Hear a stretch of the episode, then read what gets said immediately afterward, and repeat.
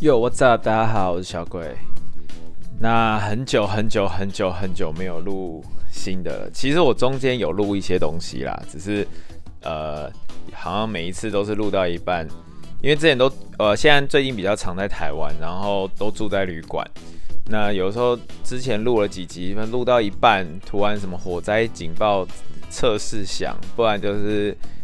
那个电话突然来，然后每次中断以后就忘记，然后就去忙别的事情。然后后来呢，有有一阵子也都在都在外面都在外面飞嘛，所以就变得越越越拖越久，越拖越久，然后拖到这两天才突然想起，哎呀，好像有点太久没有弄了。然后之前说要录录到一半，那个 instrument 的内容都还没弄。好，那今天终于给我逮到机会，赶快来处理一下这件事情。那先。那个祝大家新年快乐啊！虽然新年已经呃过了，然后现在大家都开工了。然后昨天是还是昨天好像是元宵节，那大家有没有吃元宵啊？其实元宵到跟混跟汤圆之间的差异，我到现在都还没有搞得很懂。然后看了一些网络文章，每次看了以后就忘记了。好，废话讲到这里。那呃，最后上一次是录到就是 private 的 training 结束了嘛？那我的 private training 呢？由于那时候遇到美国就是缺人潮啊，然后还有遇到奥勒冈就是出了名的天气不好，那总共花了九个月，从呃从零第一趟飞到 Solo 花了约莫大概半个多月，然后把所有的课飞完大概花两个月，后面真的等了几乎快要六个月的。Long cross country 两趟嘛，呃呃呃 solo 的 cross country，然后再加上呃期末考，然后期末考完了以后，我回了台湾一个半月，然后再等 check ride 又等了一个半月，所以从二零一六年的七月底到二零一七年的四月才拿到我的 private。那我一拿到 private 以后呢，我当天就呃去报名了 instrument 的课，那就是因为学校需要我们拿到我们拿到我们 private 的的 temporary 的 certificate 以后，我们拿这个临时的执照去跟学校说，OK，我都考完了，然后请他帮我们把 private 的部分的 course 结束掉，然后帮请我们帮我们放到呃下一个阶段。那到下一个阶段呢，也就是所谓的 instrument rating，那也就是大家在讲的仪器，好，仪器不管是检定或执照都可以。那这也是传说中呢，常常大家会说哦，出国去拿三张照的的第二张。可是我们来复习一下哈，这个所谓的三张照到底是三张照呢，还是其实不是三张照？那以美国 FAA 的系统而言呢？Instrument rating 其实不是一张独立的执照，它只是一个 rating。那飞行员的执照呢？好、哦，有分不同。其实，因飞行员的执照呢，所有飞行器，所有飞行器都叫做飞行员。不管你是飞固定翼飞机、螺呃，还是直升机，还是飞热气球，还是飞那个空空飞空艇，这些都是飞行员。那以以 FA 来讲是叫做 Airman，那 Airman 呢，包含了像呃机务，就是工程师，那是呃空服，他们其实也都是。那但他们有分 Airman，other than flight crew，好，那有分有分这样的差异。那以飞行员而言呢，其实真正的等的真正的不同的照，其实只有从 Private。Commercial 到 Air Transportation，也就是所谓的私人的执私私人使用的执照、商业执照跟运输业执照。那当然，Private 的的前面还有分像 Sport Pilot 或者是 Recreational。那但是因为如果要走向职业的，就是运输这条职业的话，那那两张照可以忽略不计。那 Private、Commercial 跟 Air Transportation 这三张照最大的差异呢，是差异在可以做什么。那 Private 就是我可以自己飞飞机，我飞自己飞爽的，那可以载人，可以载亲朋好友，这些都没有问题。但是不能呃载人或载货。那如果要也不能简单来说，就是不能靠这张照为生啦。当然有一些有一些特例，比如说你可以去卖飞机，你可以呃人家来买飞机，你可以带他们去 demo 嘛，好，可以去带他们试驾一下，这种是 OK 的。然后当然还有一些像什么 Angel Fly 啊之类的，这个 OK。那可是如果想要靠飞行来维生的话，就必须要去考 Commercial 的执照。那 Commercial 的执照的考试内容呢，其实跟 Private 几乎差不多，差异就在于说，哦，它的标准可能再高一点点。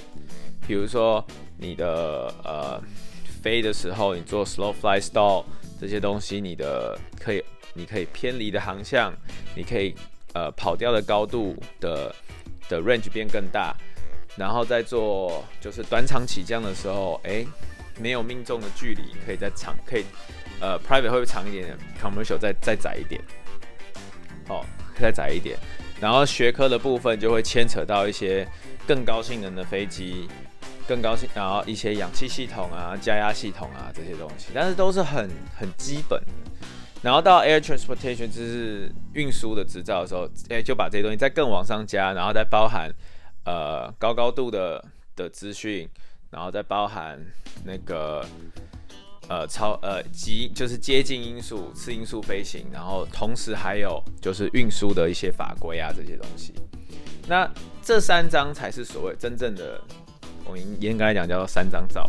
那 instrument rating 呢，这个东西呢是说在原本既有的执照上面再加入不同的检定。像呃，大家应该都有听，如果比较喜欢航空业，可能都有听过所谓的 Type Rating，好，Type Rating。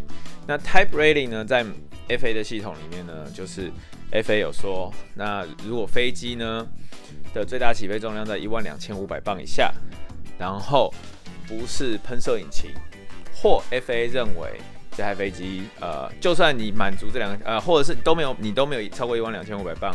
你飞机也不是喷射引擎，但是 FA 认为这台飞机有必须独立出来一个检定，那这个这个飞机的机型就必须要拥有 Type，就必须要另外考一个 Type Rating。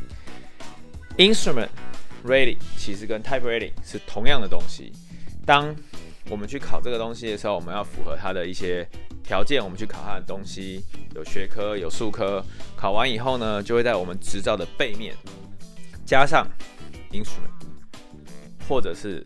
某个机型，好，或者之类的东西，所以当学生拿到 private 以后，那 FA 嘛会有个绿色塑胶卡，那他后面再完成 instrument，他再换一张新的执照的时候，执照的正面是不会有任何差异的，好，那那个差异是在背面才看得出来，所以严格来讲，这不能叫三张照，但是呃，其实这就是一个语言上的用法嘛，好，语言上的用法，只是让大家知道说，哦，其实执照是。是不是这样子分的？那好，那 instrument 仪器这个东西到底是要干嘛呢？那飞飞机呢？其实真的它就是一个交通工具，跟开车跟开船是一样的。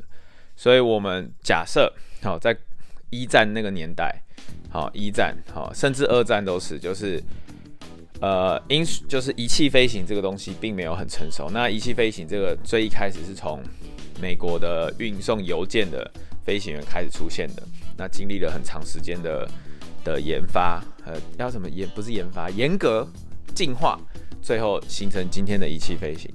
那最早期的用途当然就是当飞，因为天气不可能每年都很好，会常常会遇到看不到外面的时候。那如果以最原始的、最基本的飞行，就是所谓的目视飞行毕业法来讲，天气不好我就飞不了嘛，我看不到外面我怎么飞？我我是没有办法飞的，我我一定要看得到。地平线，我必须要看到天跟地，然后我必须要看到那个环境，我才把就跟开车一样嘛。如果今天不知道大家有没有经历过开车遇到大雾，或者是开到山路的时候遇到大雾，那个就机要么就是真的是开不下去了，不然就是开会变得很慢。飞飞机也是一样，那仪器飞行就是来解决这些事情的。所以我们在飞所谓的。我们在使用仪器飞仪器飞行这个训练呢，就是让我们首先我们要学会怎么只看，怎么只依靠飞机的仪器，还有地面的导航系统，好来做飞行，甚至都可以不用地面导航系统也可以飞，但是可能就是飞得不准。那再来呢，就是如何规划仪器用使用仪器进行的飞行。再就是了解所谓的呃仪器飞行的这个状态。那以英文的话呢，其实常常会听到什么 IFR、IMC。那 IMC 跟 IFR 呢，其实在讲两件不同的事情，是呃同样的方向，但是两件不同的事情。IFR fly 其实是 instrument 的 fly rules，意思就是说我们现在这趟飞行，好是。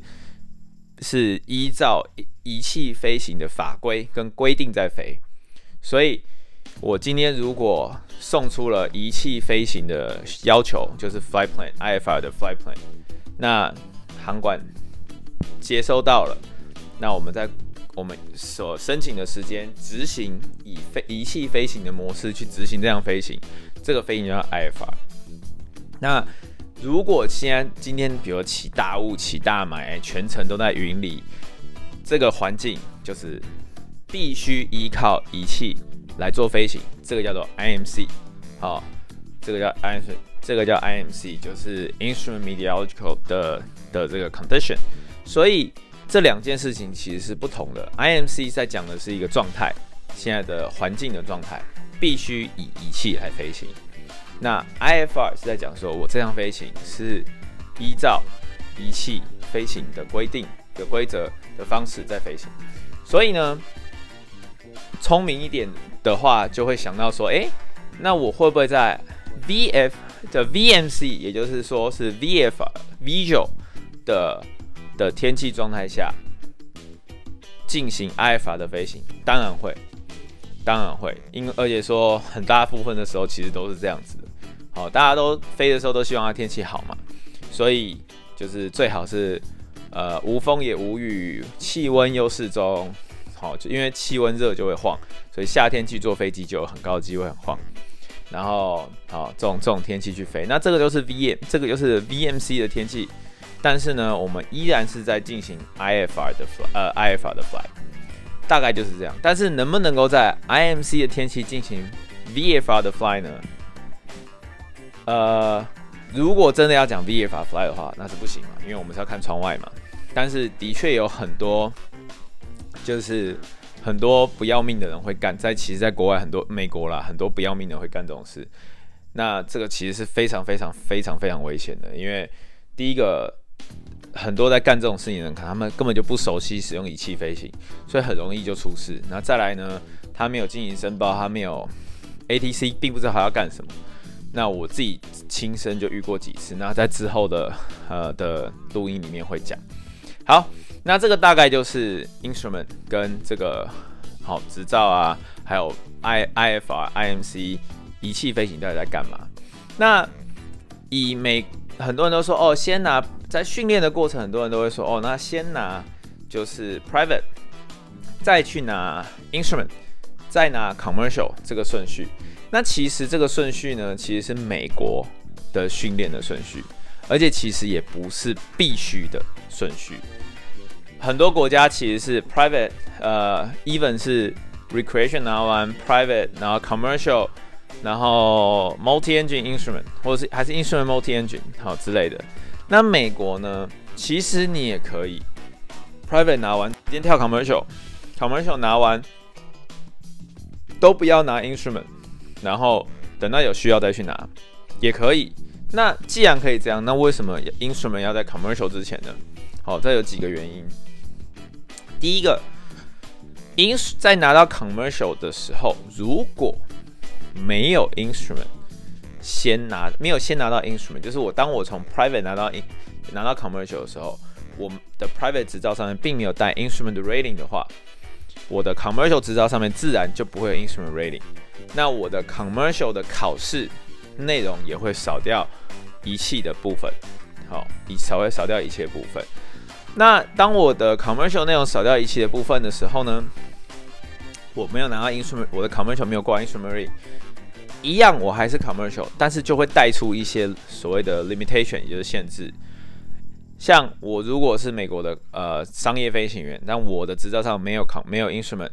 我就不能在只呃以有收入载人载客载人或载货的状况下飞超过五十海里，也不能在晚上飞。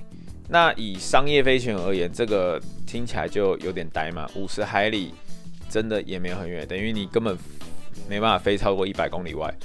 那以商商业飞行员来说，不能不能飞超过一百公里外的飞行员，实在是没有什么太多商业价值啊。如果要载人载货的话，哦，那不载人载货当然有其他很多选择，但是那个就不是我们如果想要成为就是商业飞行员的主要主力战场了。那在不能夜间飞行，那这个也是这个也是很没竞争力的一件事情。所以呢，哦，那先拿在拿到 commercial 之前，先拿 instrument 带的带的这个 rating 一起过去是好的。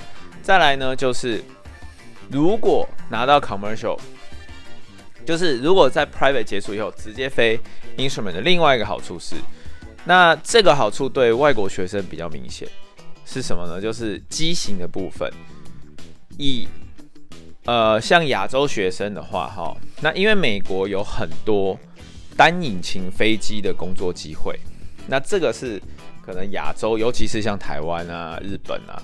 很相对很少的，好，没有什么单引擎飞机的工作机会，所以大部分的台湾的，就是亚洲的学生或外甚至外国学生都是啦，因为不真的美国算是比较特殊的市场，大部分外国学生在到美国做训练的时候呢，最后一个训练都是多引擎的商业执照，因为刚刚有讲这些执照其实是不绑着机型的，你甚至可以第一台飞机。你人生飞的第一台飞机就是多引擎飞机，你这辈子都不用飞过单引擎飞机，也没有任何问题，是可以的。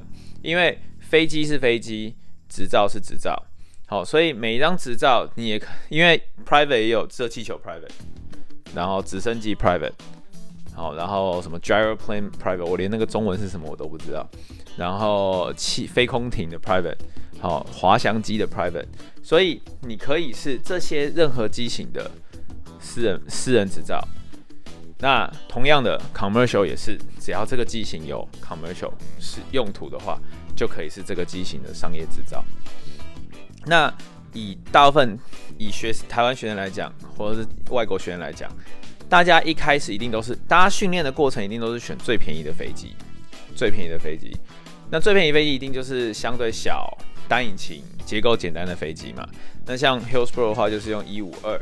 好，Cessna 一五二，那像在 CA 的话就是 Piper 的 PA twenty eight，那因为那是有钱学校，所以就比较比较不太一样。但是像 Hills，像呃 Cessna 一五二的价钱就真的是相对很低。那那时候我在训练的时候，含油一个小时才九十五块美金，那加上教练一个小时也都不到一百五，所以相对是蛮划算的。那大家从一五二飞完以后，进到 Instrument。好，Instrument 大家也是用便宜的飞机，只是诶再升一节变成 Cessna 一七二，飞机相对很接近，所以学生的转换上也相对轻松。那前面而且 Instrument 的训练其实对很有一部分学生来说是相对很困难，因为不是每个人都可以呃就是适应这样的环境很快速。那但是呢，因为学生少掉了机型转换的这个过程。所以学生的的的负担会低很多。那如果如果先学生先拿了 private，直接跑去飞双引擎的商业执照，再跑回来拿单引擎的 instrument，其实这个过程就变成是学生要来回做转换。那为什么多引擎呃商业执照会用多引擎呢？因为大家回家以后，航空公司要看的都是多引擎的执照。所以到了刚刚有说嘛，执照是跟机型没有直接绑定的，所以学生可以到商业执照以后跑去飞双引擎，这是 OK 的，好，这是 OK 的，没有问题。所以训练的过程才会是 private instrument commercial。那当然不同的国家有不同的东西，好像目前我所知道，绝大部分的地方真的都不是 private one 了以后直接 instrument，好像都是 instrument 是放在后面的。那美国算，其实美国算是比较特别。那美国的系统其实很重视，非常重视 instrument 这块，因为美国的 general aviation 就是所谓的普通航空、一般航空、大众航空的这个部分，就是每一个人人可开飞机这件事情是很普遍的一件事情。同时，因为 IMC 空 IMC 这件事情，好、发生的空难也很多很多很多很多，就是有自己飞机的人或租飞机的人，就是呃出意外，都是在这样的环境下出的意外。所以呃，FA 其实对于 instrument 这件事，我前一阵子跟几个 EASA 还有其他地方的呃，像加拿大 EASA 的的朋友聊天，我才发现。其实他们对 instrument 的检定、认证、训练，还有后面的保持他们的 currency 是相对稍微宽松的。那 FA 其实对这块蛮蛮就是蛮重视的。好，FA 对于 IMC 这块，对于双引擎的的这个部分，其实都很很重视。简单来说啦，就是哪里出事的比例越高。美国民航局重视的程度就越高，这个是非常合情合理的一件事情。好，那这是一个大概的一个呃状况啊脉络。那像刚刚讲到重视程度，像美国的呃飞行员在我们在记录，我们都有所谓的 logbook 嘛，我们记录我们的飞行时数嘛，在记录 instrument 的时间也比较麻烦。好，那像我也是前一阵子才知道说，哦，原来 EASA。如果今天我申请飞行计划，我是申请 IFR 的飞行计划，好，仪器飞行的计划。我从上飞机，我们叫 block hour，关门开开引擎，这段到落地开呃关引擎开门，这段时间全部都算 IFR。那在美国是不行的，美国你必须要飞在，必须要呃，它不是必须要飞在，而是说你必须要完全的仰赖在仪器的状况下的飞行。才能算是仪器飞行。那我们还有分 simulate simulate 的 instrument 的的 fly 跟 actual instrument fly。那台湾好像叫什么增添器吧，但是我不知道 simulate 是什么。那 sim 在美国 simulate 就是我们在飞的时候，我们会用所谓的 view limiting device，就是我们会用一些装置去遮住我们的视线，让我们只看得到仪表。好，那这段时间可以 lock 所谓的 simulate fly。那如果我们是真的飞进 IMC 的话，那我们就会 lock 所谓的 actual fly，呃，actual instrument。好，这个就是这个之后还会再带到了。那总而言之，这是一个大概哈。那我刚刚提到，我当天我就去呃申请了。那后来呢，诶、我也很幸运，在很快的时间内，我就拿到呃我的我的教练，我的 CFI。那我 CFI 呢，是当初我当初在 solo 前跟我一起飞过的一个阿姨姐姐。好，那她现在也是。美国民航局的考官，好，她现在她叫 Heidi。那 我的整个 instrument 都是跟他呃一起飞的。后来呢，我的仪器的教练执照也是跟他考的哦，那就是另外一回事，也是蛮精彩的。好，然后呢，我拿到呃他被指我被指派给他以后呢，后来我们就马上开始，我们就马上碰面，因为我们本来就认识很熟，马上碰面，然后我们就讨论我们接下来 training 要怎么办。那 Hillsboro 的 instrument training 呢？我之前也提到过，他因为为了要让学生呃省时数，所以他把整个训练呢拆成了两块，好，拆成两块。那他我们从 private 第一课到第三十五课是所谓的的 private 的 training，private 的 training。那从第三十六课呢到第四十八课吧。是所有我们叫所谓的低课数，好，低课数。那这段时间当时的、啊，现在课表也好像是改了。那这个所谓的低课数，那低课数呢，就是 in 就是这边就是所谓的 instrument training 低课数。那中间呢，还有一段是我们叫做 intro com，那 introduction of commercial flight。那这段时间其实简单来说，它就是做一段大概十堂课，让我们去累积时数的。后面呢又多了一节，好，叫高课数的的课。那那那一段呢是好像是一路飞到七十九课吧，好，我记好像七十九课。对，因为八十课开始是 multi engine。那高克数跟低克数呢，他们在课表上是交叉的飞的。那为什么要这样呢？主要是因为 FA 有规定，在 commercial training 必须要满足一百二十小时的 training hour。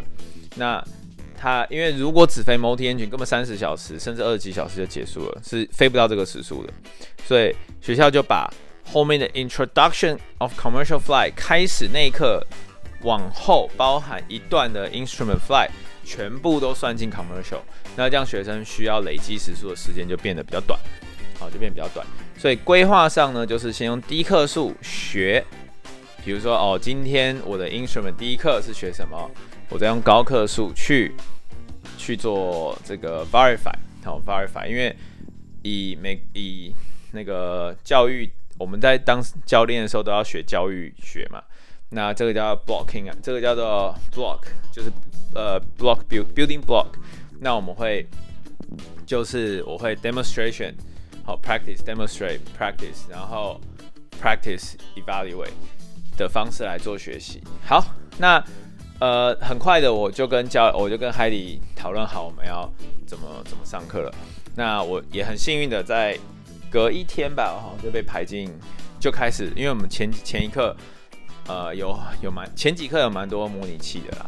那今天就稍微带到前面一两课的内容。那 instrument 呢？instrument 呢的飞行呢，其实就是一些回到最 basic 的飞行的一些的概念，只是变成不看窗外。好，那这个东西其实蛮有趣的，就是在很多呃学生在学飞的时候，其实在 private 的时候呢，其实是没学好的，好，严格来讲是没学好的，反而变成让他们在一开始 instrument 的时候呢，相对简单，那这个这个后果反而到 commercial 才出现，什么意思呢？就是很多学生呃学生在学飞的时候，因为教练没有太注意这件事情，没有太呃紧盯这件事情，变成学生一开始第一课。就把所有注意力都放在仪表板，因为看仪表板很安心嘛。学生知道考试内容是什么，所以学生看的仪表板会觉得，哎，我看得到速度，我看得到高度，我看得到航向，我只要把这东西抓紧，我的考试就不会被挂。因为大家都很爱考试，大家都很会考试，所以大家都非常 focus 在这件事情，导致很多学生 private 都拿到了，他们的目视飞行技能其实并不好，也并没有被建立完全。包含我自己在内，我那时候也是这样。那 instrument 的前一前几课呢，就是学习如何使用这些仪表来做 basic 的平飞，就是 straight and level fly，然后 left turn、right turn 左转右转，climb、descend，爬升下降，然后就是 constant speed climb、constant speed descent，那就是我维持一定的速度爬升跟下降。那这个东西呢？如果在 private 的时候没有太 focus 在仪表的话，这些技能会有，因为在 private 的时候必须要学会基本的仪表飞行技能，只是可能没有那么熟悉。结果呢，搞老半天，大家在 private 死盯着荧幕，所以到 instrument 的前几课，诶，大家都飞得挺好的，这就是一个比较奇怪的状况。好，那前一前大概前一两课呢？呃，都是在做这件事情。那，诶，前一两课也都排课排得蛮顺的，所以，呃，很快就把前一两课过了。然后呢，到了后，接下来呢，就会开始进入比较特别的东西。那比较特别的东西，以 instrument 来讲呢，像一开始我们就要学习如何使用，哦，如何使用一些导航设备。那这当中包含了以 Hillsboro 那时候的飞机而言，我们包含了 GPS。好，包含了 GPS。那 GPS 的用法跟大家以平常在用那个 Google Map 的方法不太一样，概念是一样的，但是用法、画面跟呃操作都不太一样。然后再来呢，就是这个呃像罗盘，哦，飞机上还有罗盘，而且我们要学怎么使用罗盘飞。那用罗盘飞的科目是很多学生的噩梦，因为真的很很麻烦。那再来呢，还有所我们所谓的呃 VOR，好 VOR，然后如何使用 CDI 或是那个 HSI 跟着它飞。那这个名词呢，我在之后都会再解释。那再来还有呃，在 Hillsboro 我们还要因为呃亚洲学生的关系，中国跟日本学生他们都会，他们回回家后都会需要，就是所谓的 NDB。那我们就要学怎么用 ADF 飞，好，怎么用这东西飞。那这东西也是古，也是古董了，就是恐龙时代的东西，所以其实也蛮蛮蛮麻烦的，蛮麻烦的。看起来很简单，但是实际操作就很烦。好，那就是在这些东西，那后面就会进行到所谓的好仪器的进出厂。那这大概都是十几克以后的事了，就是要飞个十几趟以后的事情。OK，那今天就是一个简单的介绍，就是关于仪表飞行，好，仪表飞行的一些基本概念，然后还有执照上的基本概念，就是所谓的三张照。然后呢，再就是一些呃仪表飞行到底可以干嘛，好，然后它的用处。但我觉得仪表飞行可以干嘛这件事情呢，我可能带的不够多。那之后课之后的。的会在录，它到底可以干嘛？因为其实仪表飞行的功能真真的很棒，就是它真的是我们常常讲，它应该算是 CP 值最高的一个一张认证或是一张照。好，一张认证或一张照。OK，那今天就先到这样了。太久没录，半小时就觉得喉咙好像差不多了，那就先这样。然后我下大家下次再见喽，拜。